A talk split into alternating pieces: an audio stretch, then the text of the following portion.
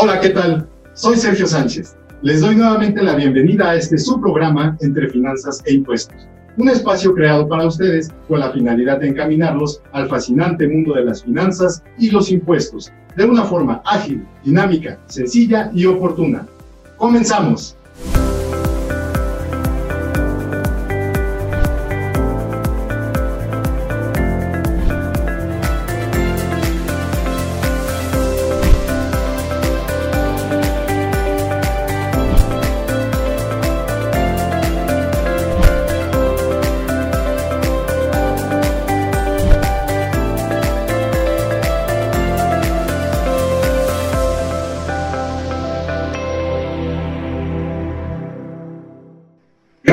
Acompañarnos. Este programa tiene algo especial, al igual que cada uno de los que hemos presentado. No debemos perder de vista el papel que desempeñan las pymes en la economía del país y como ya hemos escuchado en programas anteriores, representan el 99% de las empresas legalmente constituidas en el país. Estas pagan sueldos, rentas, consumen bienes como materia prima y otros, así como también contratan servicios. Estas empresas no han recibido ningún estímulo o apoyo por parte de las autoridades fiscales y se han visto en serios problemas para mantener las fuentes de empleo y muchas de ellas lamentablemente han tenido que cerrar sus puertas. En este programa buscamos para ustedes que aparte del conocimiento que puedan adquirir en las finanzas y los impuestos, vistos desde una óptica muy singular y desde luego haciendo conciencia social también, encontremos opciones en estos momentos de crisis para poder llevar a cabo nuevas opciones de emprendimiento empresarial y, por qué no, también laboral. Siendo así, hoy iniciamos un programa que constará de dos partes y nos referiremos a conocer el TEMEC o Tratado entre México, Estados Unidos y Canadá. Asimismo, tendremos una mesa de diálogo con el maestro Hamlet González en esta primera parte del programa y la entrevista con el doctor Alberto Ruiz Rioja, especialista en temas de comercio exterior. Siendo así, estoy seguro que este programa será de mucho interés, debido a lo que implica conocer el TEMEC y sobre todo que estos temas no sean ajenos a nosotros, porque estoy seguro que la oportunidad de negocios no solamente está con esos dos socios comerciales con los que acabamos de firmar el tratado comercial el mes pasado, este acuerdo de libre comercio también es para con otros países que ya existían antes. Recuerden que nuestras redes sociales están a su disposición y nos dará mucho gusto poder llevarlos a adquirir ese conocimiento que los distingue al seguirnos en estas transmisiones. Iniciamos.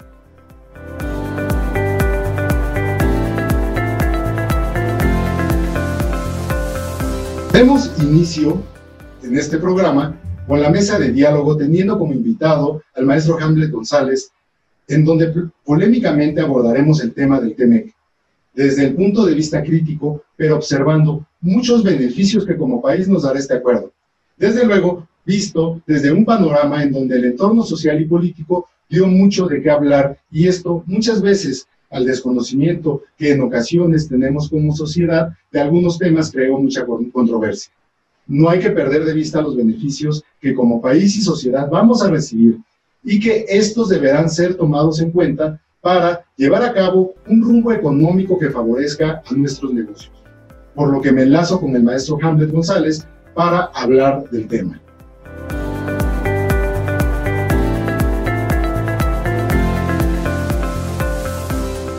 Hoy en Entre Finanzas e Impuestos, tratando el tema del TEMEC, Está nuevamente con nosotros el maestro Hamlet González.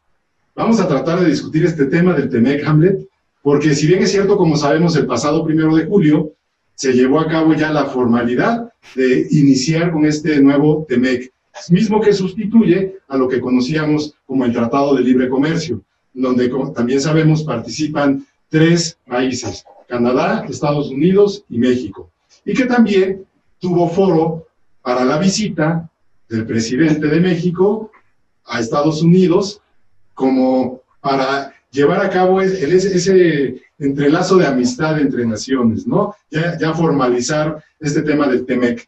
Así que, Hamlet, ¿qué opinión me puedes tener respecto a este TEMEC que inició el pasado primero de julio?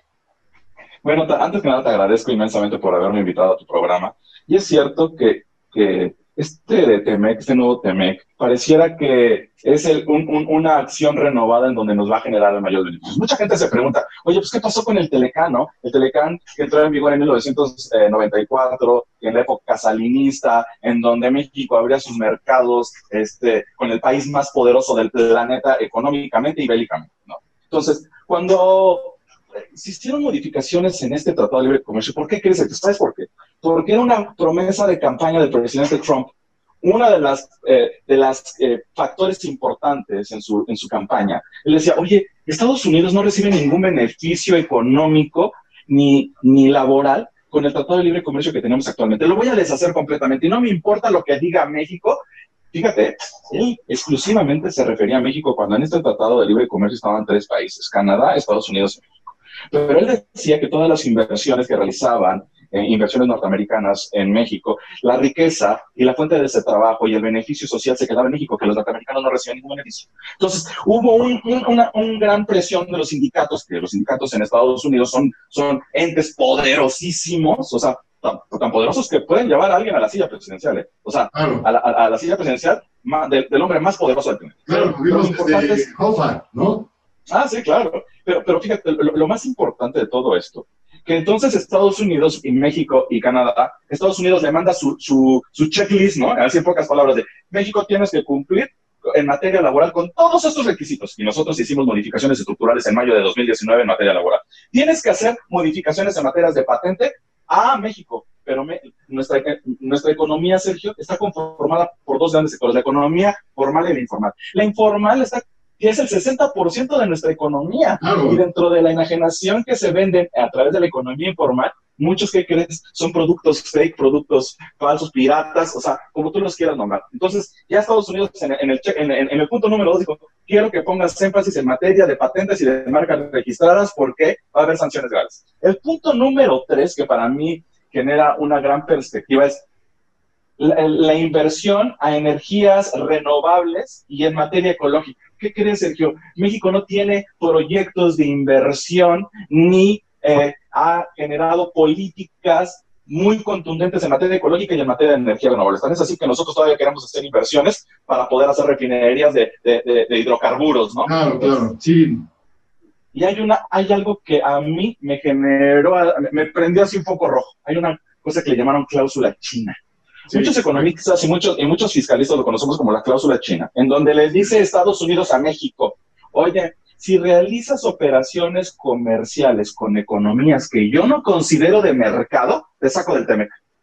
Y entonces sale, eh, hace unos días, el secretario de Hacienda, este Arturo Herrera, dice, no, no, no, ¿qué creen? Nosotros lo que vamos a hacer es que sí, a través de las cadenas de producción, vamos a traer productos de otro lado, vamos a adicionarle insumos mexicanos para que sean de origen y los mandaremos a Estados Unidos. Entonces, ¿qué, crees que, qué mensaje crees que mandamos ahorita con la, con la visita de Andrés Manuel López Obrador y con la, la, la reunión con Trump? ¿Quién crees que faltó en esa reunión? Trudeau. O sea, dijo, oye, pues sí, la realidad es que Trudeau dijo, pues lo que tú digas, Trump, ¿no? O sea, tú alinea, alinea a México, esa es la realidad, tú alinea, haz, Que haz que entre en el mercado con, las, con los dos países más poderosos de América, o sea, del continente americano, ¿no? Y si no cumple con los requisitos, lo sacamos del, del tratado. Claro. Entonces hubo, una gran perspectiva, porque dijeron, no, México, no te preocupes, si, si te saca Estados Unidos de, del, tratado, pues voltea a ver a Europa y voltea a ver Asia, lo que no le vendes a los gringos, ahora le vas a vender a los europeos. Sí, pero ¿qué crees? Por efectos comerciales y geopolíticos, nuestro aliado comercial principal era Estados Unidos. Hoy, Sergio, Canadá tiene un mayor intercambio comercial con Estados Unidos que el propio México. Claro. Entonces, yo lo único que pongo en, tela de juicio de todo, de todo tu auditorio es, verdaderamente México tiene la infraestructura y tiene todas las cualidades y cumple con todos los requisitos para estar dentro del Tratado de Libre Comercio con las dos naciones más poderosas del continente. O sea, definitivamente. no, no, no, es ponerle, no es poner el frijol dentro del arroz blanco, sino, ¿qué crees? El, que lo firmó fue Enrique Peña Nieto el 30 de noviembre de, 2018. Ya lo agarraron en la puerta, ¿no? De la casa, ya con su maleta. Pero ese señor presidente, échale una firmita aquí que es el Tratado de Libre Comercio. Entiendo que esto no es responsabilidad de Andrés Manuel. Esto se lo dejó el último día Enrique Peña Nieto, Andrés Manuel. Pero Andrés Manuel no pudo haber, no, no lo canceló, como canceló el aeropuerto y como canceló obras, que está tratando está tratando con el país más poderoso del planeta y el hecho que tú le digas, no, pues que crees, me salgo porque ya no me conviene tu tratado de libre comercio, se le viene a Estados Unidos y Canadá encima. Totalmente de acuerdo. Entonces, creo que este tratado de libre comercio actual no fue analizado financieramente, no fue analizado socialmente, no fue analizado culturalmente, no fue analizado jurídicamente. ¿Por qué? Porque tuvimos que hacer modificaciones estructurales en nuestras normas, hemos realizado modificaciones en nuestro código penal, hemos realizado modificaciones estructurales en nuestra ley federal de trabajo, tenemos que hacer más modificaciones en materia ecológica, el de patentes, el, de, derechos de autor, o sea, de, sí, correcto. de propiedad intelectual, pero ¿qué crees? Yo lo que, lo que digo es, no es que México estemos tan chiquitos, sino que no hicimos un análisis de entrar en un intercambio de acuerdos para que todos estuviéramos cómodos en este tratado de libre comercio. Lo único que hicimos es aceptar las condicionales que nos puso Estados Unidos en específico para tener un intercambio comercial con ellos. Y nos, y nos condicionó, ¿eh? Y nos condicionó no tener operaciones con China. Entonces, la, la realidad es que también nos volvemos en su aliado de su guerra fría en materia comercial con, el, con la segunda potencia comercial más grande del planeta, que es China, ¿no? Así es. Porque se intenta contener. Sin duda, sin duda lo que has comentado, eh, desde luego lo conocemos, nosotros que hemos estado platicando mucho de estos temas, y es una realidad que, así como lo señalas, pues dejaron nada más ya todo el tratado listo para que el presidente que sucedía a continuación eh, tuviera que presentarse a comparecer y afirma. Pero el contenido, si lo hubieran estudiado, los, las personas de la 4T simplemente también lo hubieran echado para atrás, algo que tú señalaste, ¿no? El contenido contraviene a muchas situaciones que hoy en día se están planteando respecto a las políticas del propio gobierno.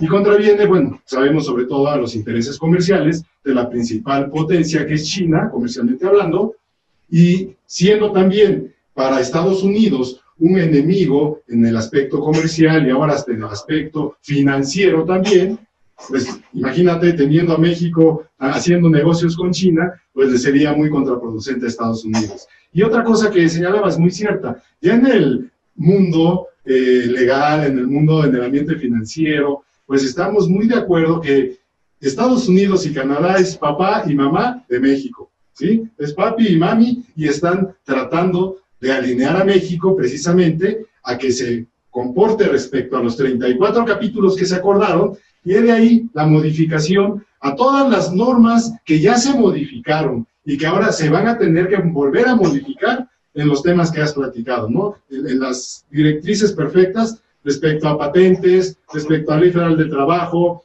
respecto a comercio exterior, a ley aduanera, etcétera. Si no hay estos cambios en la norma, pues definitivamente México va a tener un tache y va a ser castigado por papá y mamá.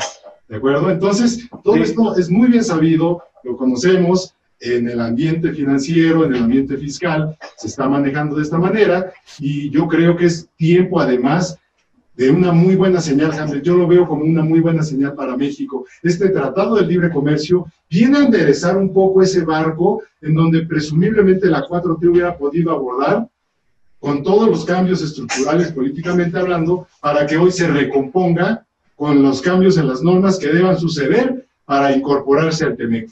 De otra manera, pues el país no podría ser competitivo. Esto yo creo que es una ventaja. Lo considero así porque de otra manera, vuelvo a repetir, el país no hubiera podido salir adelante con situaciones atrasadas que ya existían en un tratado, que fue muy bueno renovarlo, ¿sí? hacer una nueva vigencia para que en cambio tuviéramos estos cambios que también hacen mucha falta al país, cambios de política estructural, sobre todo en el aspecto económico y de comercio. Fíjate, Sergio, que acabas de decir, creo que la, la, la, parte propositiva del Tratado de Libre Comercio, porque porque obliga, y fíjate el término que decir, obliga a que el gobierno de México realice modificaciones estructurales en distintas materias en, su orden jurídico para poder estar de acuerdo con las condicionales del Tratado de Libre Comercio, que al final nos puede generar beneficio. Claro, porque es una condicional para estar dentro de él, pero no es por iniciativa propia de la 4T, sino es por la presión del mismo tratado que tienes que hacer unas modificaciones en tu norma y que esas modificaciones no son de acuerdo con lo que yo creo como 4T, sino lo que cree mi vecino del norte, el, el país que manda las reglas, en donde dice, esto es lo que tienes que hacer para poder competir.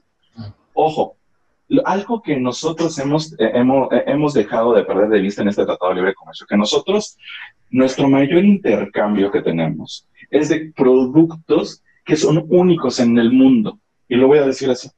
Tan es así que hace unos días voltearon a ver a México 700 mil, escucha el término, 700 mil inversionistas chinos, porque ellos vienen por el oro verde, vienen por nuestro aguacate. Claro, claro, sí lo sabemos. Y el, el principal consumidor de aguacate en el planeta no es México, es Estados Unidos. Entonces, vamos a ver cómo reacciona tanto todas las autoridades del gobierno mexicano, para ver cómo podemos contrarrestar y que los gringos no se vayan a enojar porque vamos a realizar operaciones comerciales con, el, con China para venderle también aguacate. Entonces, y, esto lo pongo en un contexto muy, sutil.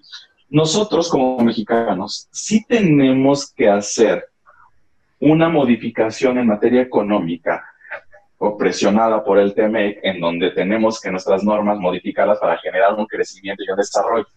Pero lo, lo, preocupante, Sergio, es que imagínate que estas modificaciones fueron por presiones externas a por necesidades internas. Fíjate, por presiones externas a por necesidades internas. Que mejor otro país vio, de, oye, alíñate o te alineo, ¿no? Literalmente así fue.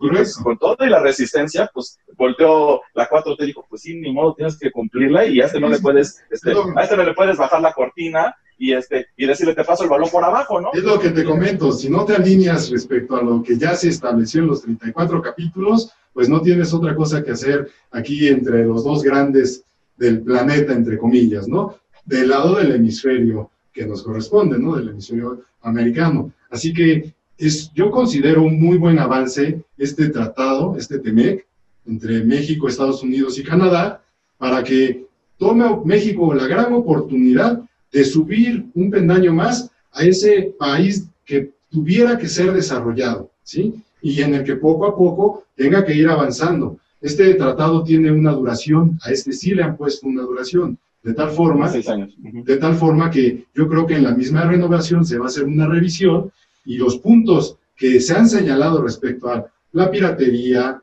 los medicamentos mismos en la industria farmacéutica, el control de marcas y patentes, todo esto va a ayudar a que los comercios en México se reorganicen y tengamos esa formalidad que también mucha falta nos hace por el tema tributario específicamente. Sabemos hoy en día que ya el petróleo no es el negocio de México, sino que las contribuciones. Entonces, pues no va a quedar de otra más que hacer las cosas bien para poder tener esos satisfactores económicos que como sociedad necesitamos por medio de nuestras contribuciones. Así es. Y, fíjate, Sergio, que tiene un gran reto México, porque dentro de estas condicionales y en específico del uso de patentes y marcas, vamos a tener que invitar a la economía informal se adicione a una economía formal. porque con esta economía formal vamos a poder reducir la enajenación de productos piratas, fakes, porque tenemos de todo, desde medicamentos hasta, hasta marcas premium. Entonces, entonces, sí va a ser un gran reto para la economía mexicana, en donde tengamos que reducir la economía informal y la incluyamos en este, en este pequeño globo, porque la realidad es que nuestra bolsa de economía formal es pequeña, y con esto podemos inducir al crecimiento y desarrollo de México, fíjate. Y un ejemplo muy sencillo que nada más quiero poner para el público.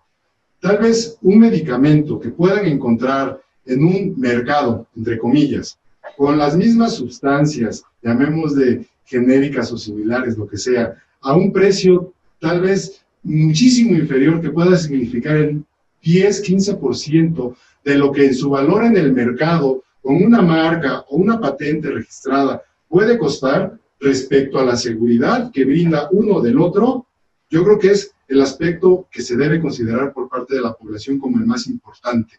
porque nosotros sabemos que ya inclusive las mismas tiendas de autoservicio tienen sus propias marcas, ¿sí? Y son las mismas sustancias. Tenemos farmacias que venden productos genéricos y similares, ¿sí? Pero ya son patentes, ya son marcas. Eso es a lo que tenemos que llegar, el desarrollo de más patentes y marcas para evitar la piratería en el sector farmacéutico. Ahora me refiero, si queremos ver otro tipo de sectores, desde luego que vamos a encontrar las similitudes, ¿no? En, los, en estos ejemplos. Sí, y fíjate, Sergio, que nos hemos encontrado en México que tenemos productos de la industria farmacéutica falsos. Claro. es la misma caja, que es el, mismo, el, mismo empaque, pero la sustancia no sabemos qué sea. A veces la, pregunta social es, oye, ¿por qué la gente lo compra? Porque vamos a decir, oye, por, ok, sí está en el mercado. Por más barato por, por la necesidad, Sergio. Cuando la necesidad aprieta, no te interesa si lo compraste en el tianguis sobre rueda de los sábados, domingos, lunes o martes. ¿Por qué? Porque tu capital no te da la capacidad para ir a comprar ni siquiera un similar o un genérico. Ya, ya dejas de patente.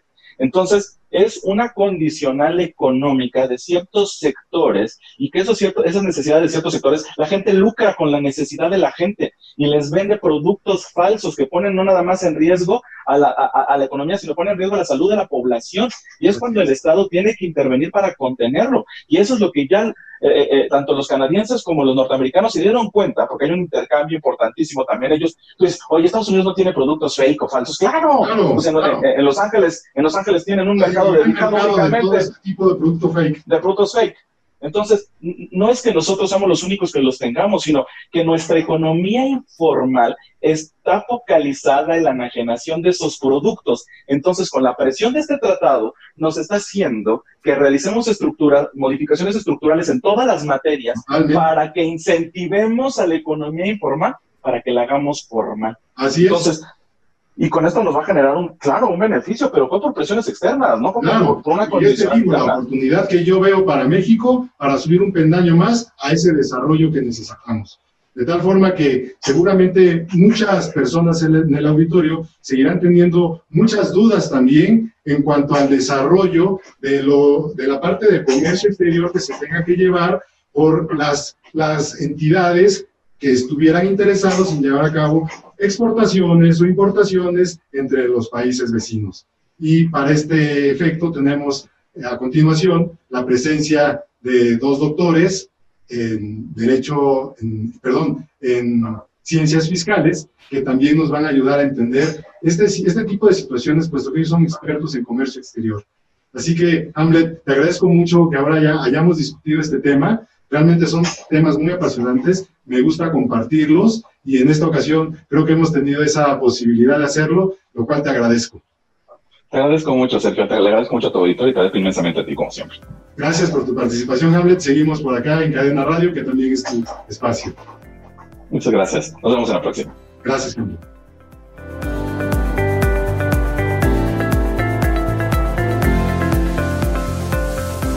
Debido al desarrollo y el papel como generador de empleos, las pequeñas y medianas empresas son consideradas en el Tratado Comercial con Estados Unidos y Canadá mediante la inserción de un capítulo 25. Este capítulo 25 nos menciona en principio que las partes, reconociendo el papel fundamental de las pymes en el mantenimiento del dinamismo y mejoramiento de la competitividad de sus respectivas economías, deberán estos países fomentar una estrecha cooperación entre las pymes y cooperarán para promover el crecimiento económico y el empleo de las pymes. Con este inicio y en este capítulo especial para estas empresas que representan la economía de los países participantes, nos queremos sentir especialmente cobijados por lo que en facilidades y beneficios podamos obtener. Es muy importante prepararnos como empresarios, ya que más del 90% de las medianas y pequeñas empresas no están preparadas para cumplir las disposiciones del nuevo acuerdo comercial. Y en este momento podría representar una oportunidad para el comercio internacional. En el Foro de Cooperación Económica Asia-Pacífico se mencionó la semana pasada que las pymes representan el 35% de las exportaciones mexicanas directas y este porcentaje es muy interesante para entender en dónde estamos parados, porque a pesar de la falta de preparación de muchos empresarios, una tercera parte de ese sector representa el comercio exterior.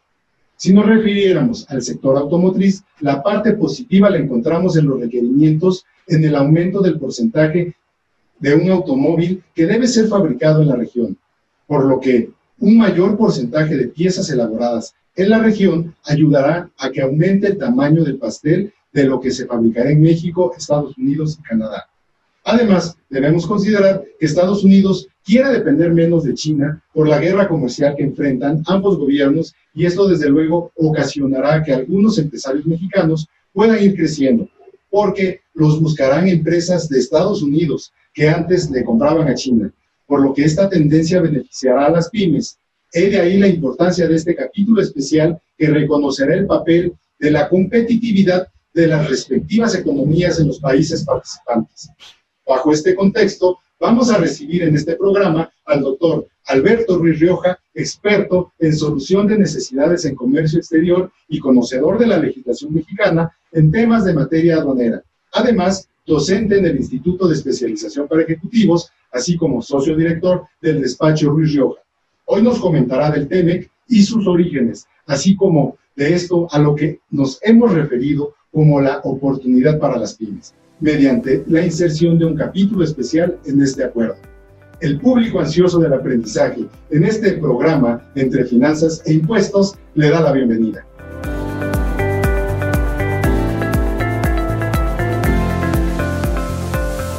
Hoy le damos la bienvenida al doctor Alberto Ruiz Rioja.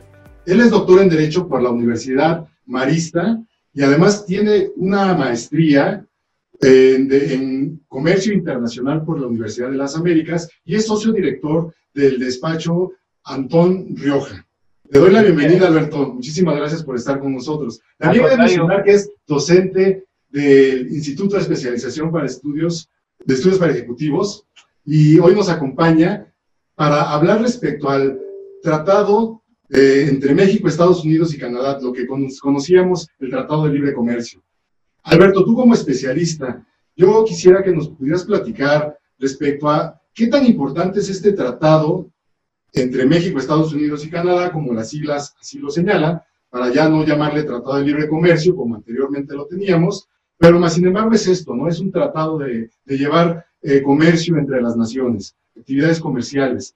Eh, ¿Qué nos podrías platicar de este tratado sobre todo, bueno, primero las generalidades y después tal vez poder tocar puntos para aquellas empresas de la micro, pequeña y mediana que se están viendo afectadas hoy por la crisis, pues ya no tanto sanitaria, pero económica, y que también la reactivación de forma gradual está afectándonos a todos, ¿no?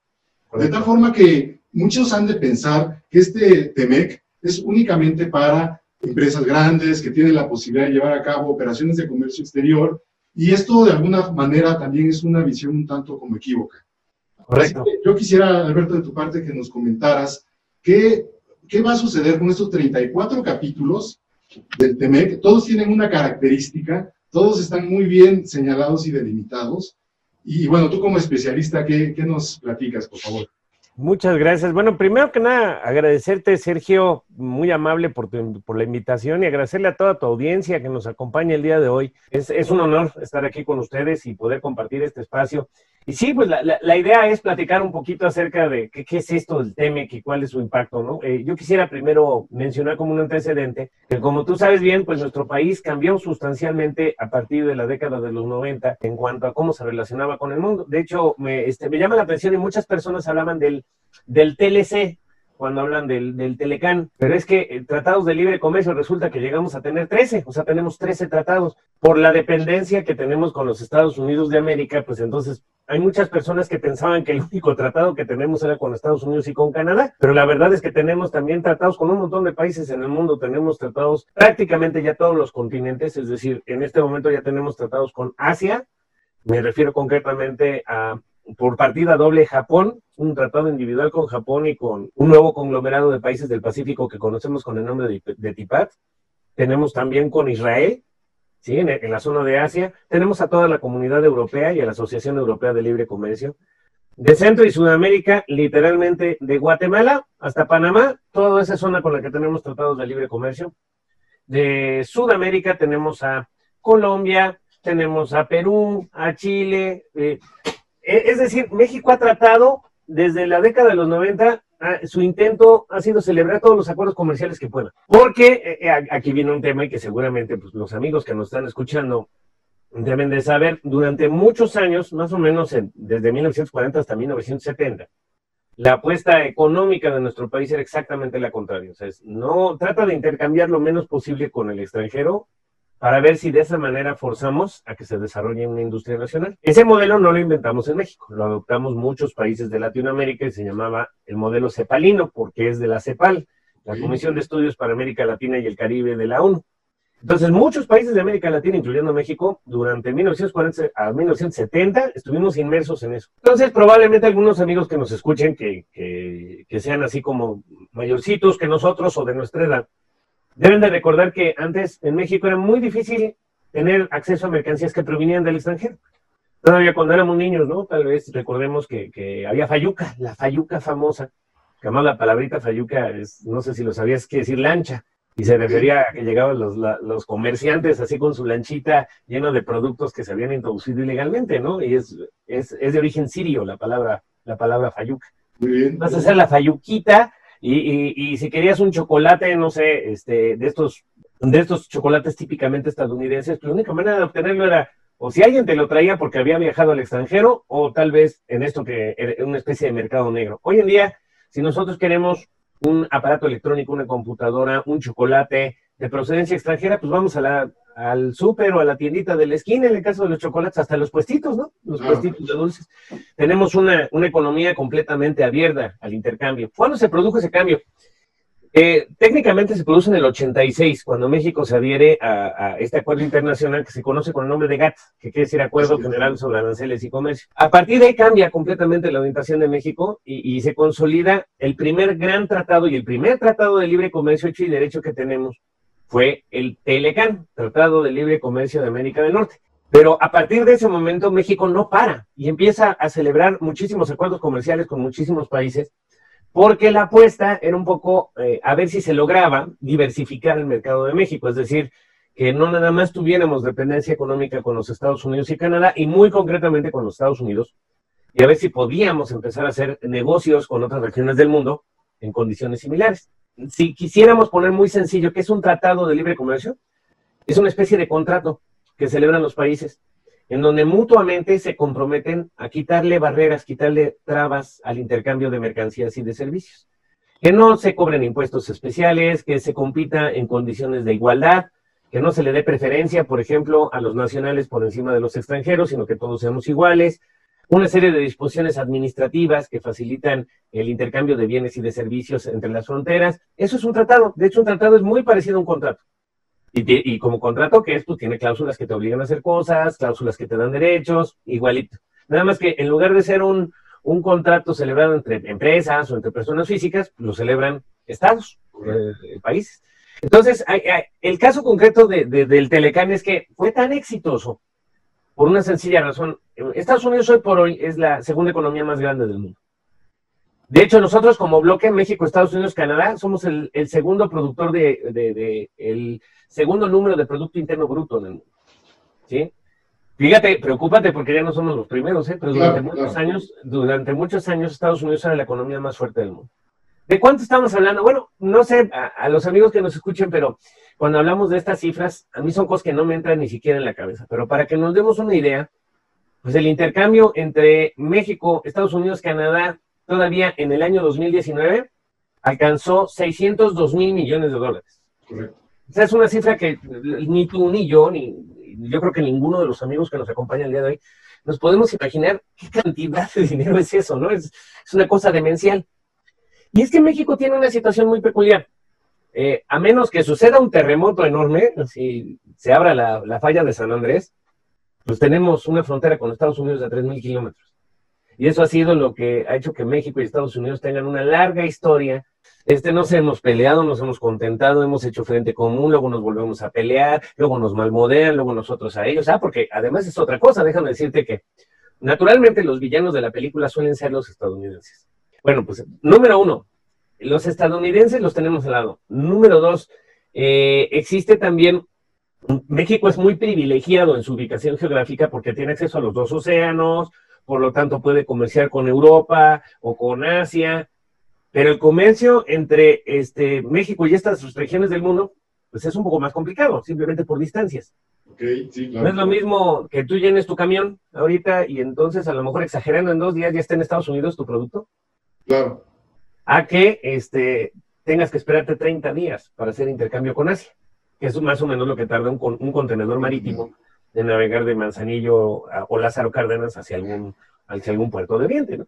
Entonces la historia es que México pues le, le ha estado apostando esta apertura durante todos estos años, pero sin lugar a dudas el bastión, el emblema, fue siempre el Telecán, siempre.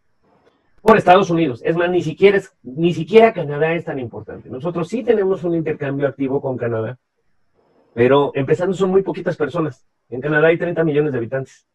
O sea que yo creo que entre Nesa, este, Iztapalapa y, y ¿qué te gusta? Este, Atlacomulco le andamos sonando, ¿no? Claro. A los 30 millones, Toluca y Atlacomulco le andamos sonando a los 30 millones. Entonces, es un país con, con poquitos consumidores.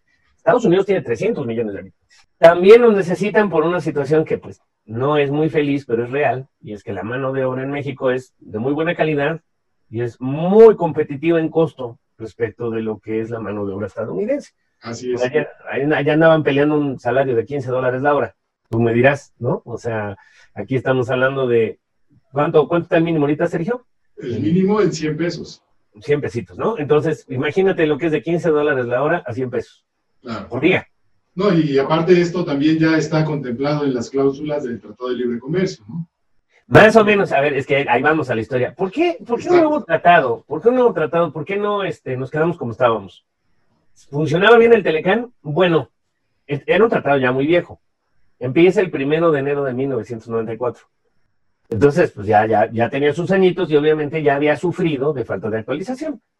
Por ejemplo, el Telecan, Tratado de Libre Comercio de América del Norte, que era este instrumento que teníamos con Estados Unidos, pues no tenía un capítulo dedicado a economía digital porque no existía. Correcto. No tenía un capítulo dedicado a las pymes. Ahora resulta que este nuevo tratado sí tiene un capítulo dedicado a las pymes y ahorita les voy a decir en qué consiste ese capítulo. Este, había, había muchas operaciones que se hacían en aquel entonces que hoy en día ya cambiaron sustancialmente nuestras aduanas, nuestra forma de intercambiar mercancías con el extranjero se ha modernizado un 500% desde que, desde que empezamos con el Telecan. Entonces ya le hacía falta pues un mantenimiento, digamos, una remozadita. Pero en realidad nadie llevaba prisa por darle ese mantenimiento y esa remozadita. Quien empezó con esto fue Estados Unidos. Y bueno, decir Estados Unidos es un poco injusto porque no todos los estadounidenses piensan igual. Quien realmente empezó con este asunto fue Donald Trump. Eh, no sé si recuerdan nuestros oyentes y tú mismo, Sergio, que una de las promesas de campaña de Donald Trump es que iba a acabar con el Telecan, porque decía él, era el tratado más desigual del mundo. Correcto. ¿Por qué decía esto? Pues básicamente porque eh, lo que mencionábamos ahorita, debido a la diferencia en el costo de la mano de obra, él argumentaba que los trabajos de los estadounidenses estaban viniendo para acá, sobre todo en ciertas industrias emblemáticas. Para los, para los estadounidenses, el tema de la fabricación de vehículos es importantísimo, Claro. porque ellos no, no, no inventaron los vehículos, pero sí inventaron el- la fabricación en serie de los vehículos. Claro. Y, y algunas marcas, ¿no? No, pues simplemente Ford, Claro. el señor Ford, Henry Ford, que te decía, yo te puedo dar a ti tu, tu Ford modelo T del color que quieres siempre que sea negro, ¿no? O sea, porque todos eran iguales para que se hicieran más rápidos, ¿no? Así es. Entonces, este, Estados Unidos tiene, tiene y ha tenido siempre como industria emblemática el, la industria automotriz, terminal, la ensambladora de vehículos, y el acero. El acero también para ellos es importantísimo. Por la, por la potencia bélica, toda potencia bélica necesita acero, porque para fabricar armamento necesitas acero. Así es. Entonces, para ellos el acero siempre ha sido pues un tinte de orgullo nacional. Pues tan es así que los amigos que nos escuchan deben de saber que pues, hay un equipo de fútbol americano que se llama los, los acereros de Pittsburgh, ¿no? O sea, Correcto. Así. Y este, y era, es así como dices, ¿cuál, ¿en dónde trabajas si trabajas en Estados Unidos? Bueno, pues durante una muy buena parte del siglo XX, o trabajabas armando coches o en la industria acerera, ¿no? Es, ahí es a donde estaba, digamos, lo fuerte, el dinero, todo eso. La economía.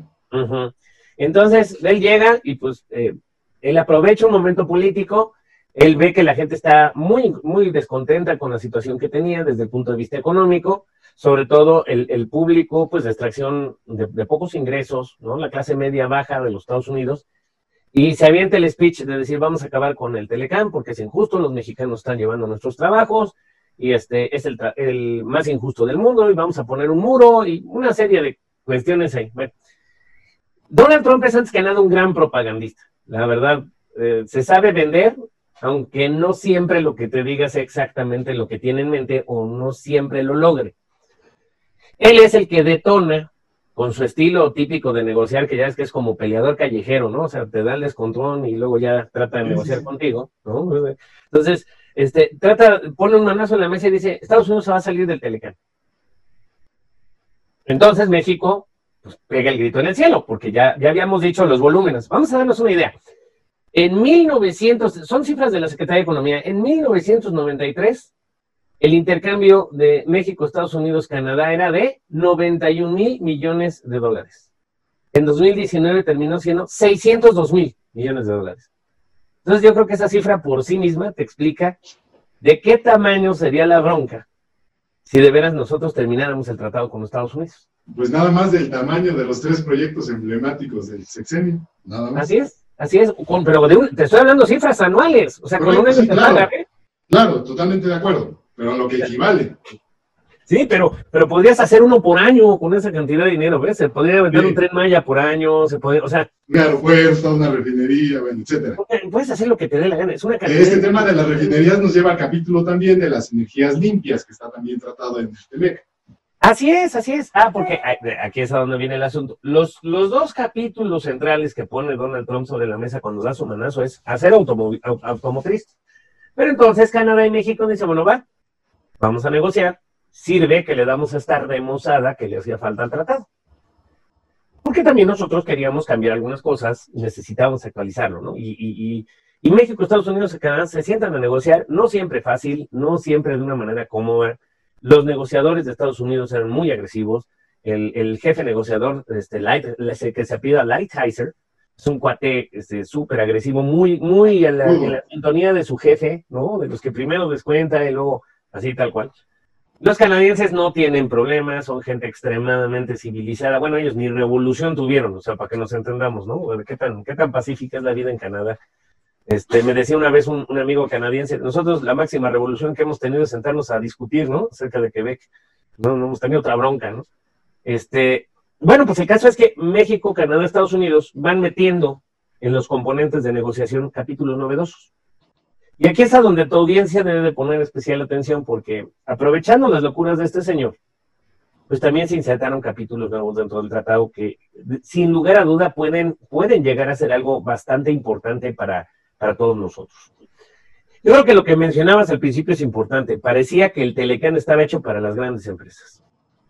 Y, y sí, en gran medida, las grandes beneficiados pues fueron las corporaciones, muchas veces multinacionales, que ponían plantas en México, en Estados Unidos, intercambiaban bienes, Caso, en el caso del Temeca hay algo interesante y es por primera vez tenemos un capítulo donde los tres países se comprometen a crear un comité especial y crear mecanismos dentro de cada uno de los países para aceleradoras e incubadoras de negocios.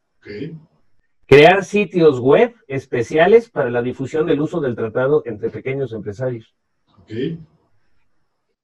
Crear también un esquema especial de viaje de personas cuando una persona acredite que es de una pyme y que está viajando por negocios, darle facilidades migratorias. Muy bien. Eso nunca se había visto. Ahora tú dirás, lamentablemente los mexicanos, los mexicanos formamos parte de, lo que yo le llamo la región del desencanto, ¿no? cada vez que vemos una acción gubernamental, cada vez que vemos una promesa de un político, sabemos pensar, no se va a cumplir, es palabrería, ¿no? Correcto. Cortan el listón y luego no echan a andar la obra, ¿no? No, aquí es un poco distinto porque estás hablando de tres países que van a estar supervisando el desempeño de tres países. Muy bien. Es decir, los tres países vamos a estarnos correteando los unos a los otros para que sí se logre el desarrollo de las empresas pymes dentro del marco del tratado.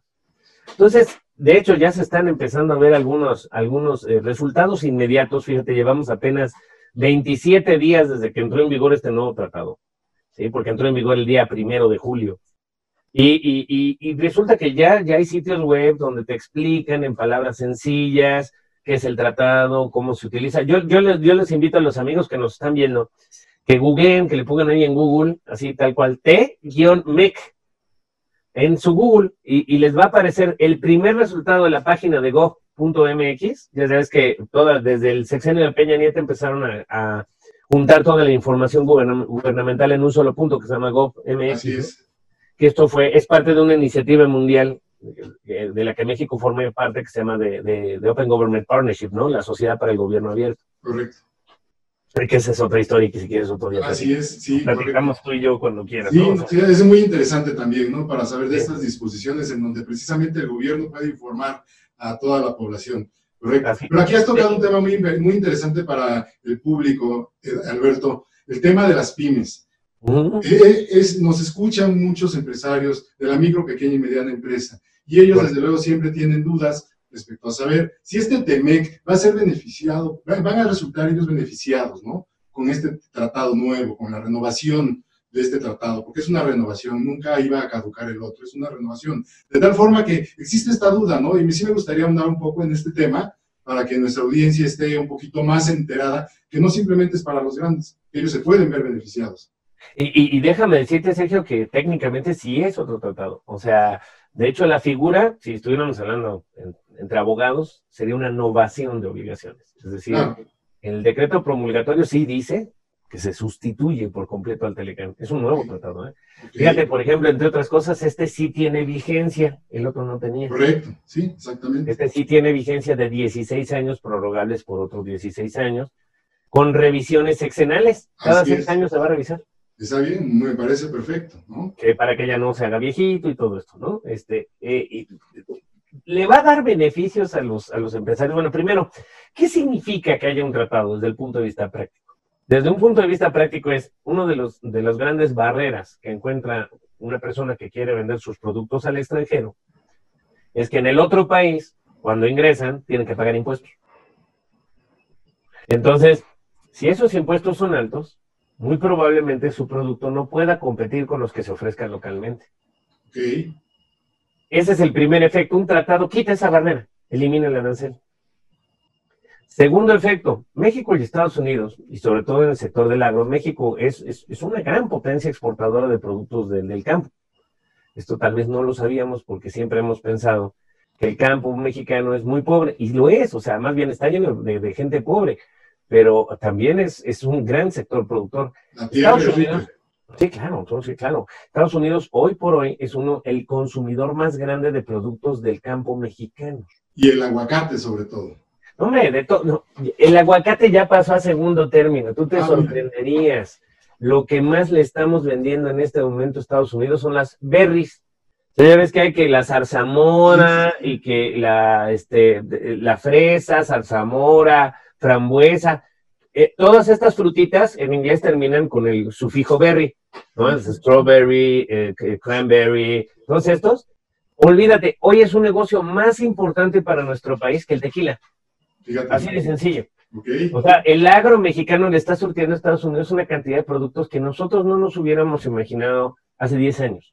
Somos líderes. Y de hecho, hay un capítulo específico dentro del TEMEC para el campo, precisamente para para este, tratar de nivelar la situación porque les estábamos comiendo el mandado literalmente a los estadounidenses.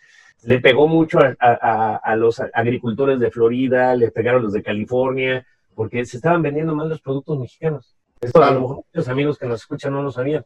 Pero hoy el negocio, el negocio del agro es muy importante. Ah, bueno, pues ahí va el segundo aspecto como te puede beneficiar un tratado. El segundo aspecto como te puede beneficiar un tratado es porque los países se comprometen a solo poner los requisitos mínimos indispensables para que se proteja la salud de su población, que no haya amenazas a, su integridad como país, y no agarrar de pretexto los permisos de importación para que el producto no pueda entrar a su país. México y Estados Unidos tienen una historia muy tormentosa en este sentido, que seguramente tú lo recuerdas, y fue precisamente con el aguacate, ¿no? que decían, es que no podemos dejar entrar el aguacate mexicano porque necesitamos garantías de que no trae plaga. Y se agarraban de ahí, ¿no? Sí, sí, sí. Y lo, nos hicieron con el, con el atún también. Ah, es que el atún mexicano, los mexicanos no tienen un mecanismo para separar a los delfines de los atunes, entonces están dañando la ecología. Se agarran de cualquier marihuana de ese tipo, ¿no? Entonces, hoy en día hay un capítulo específico dentro del TEMEC que habla de mejora regulatoria y de medidas fitosanitarias. Muy bien. En donde los tres países, mediante un comité, vamos a estar controlando que los tres países solo pongamos los permisos que sean necesarios para garantizar la salud y que no se conviertan en un instrumento de pretexto para que los productos no entren.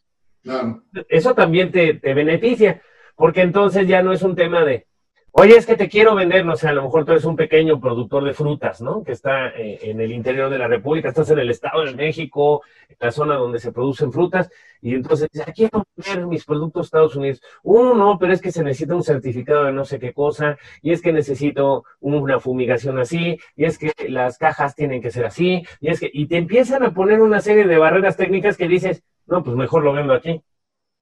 Así es. Lo que se pretende con este nuevo capítulo de mejora regulatoria y el capítulo de medidas fitosanitarias en el nuevo TEMEC es este precisamente evitar esos pretextos. Muy bien. Entonces eso también es una buena noticia.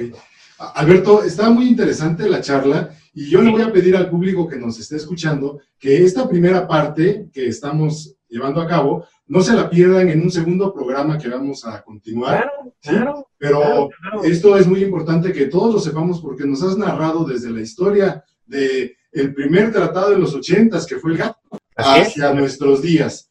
Y desde luego, pues hay generalidades y hay muchas cosas muy puntuales que hoy en día debemos atender como ciudadanos para que también podamos económicamente llevar a cabo las actividades que se encierran en este nuevo tratado económico comercial entre los tres países que, que- que lo asisten. De tal Es forma correcto. que, que en una próxima charla, la próxima semana, vamos a continuar con este mismo tema y por hoy te quiero agradecer el que nos hayas compartido para darle continuidad la próxima semana y que también toda la audiencia no se pierda la continuación de este, de este tratado de comercio entre México, Estados Unidos y Canadá. ¿De acuerdo? Claro, oye, ya tengo aquí la página web para que tomen nota los amigos, ¿no? La página web, así es una página que le hicieron solo a las pymes para la aplicación del TEMEC, para que tomen nota y la visiten. Está muy interesante. Es mi pymes, así como mi de mío, M y latina, pymes, como se escribe pymes, ya sabes, con Y, Así es. punto economía punto go punto MX. Buen, bien. Y en el siguiente segmento yo creo que vamos a entrar en detalle de este tema de las pymes. Sí, por supuesto, encantado. Muy bien. Alberto, por ahora te agradezco y nos vamos a ver la próxima semana a las 11 de la mañana en este su programa entre finanzas e impuestos. Gracias, Alberto. Gracias, que tengan buen día. Gracias a toda la audiencia. Un abrazo. Gracias a ti.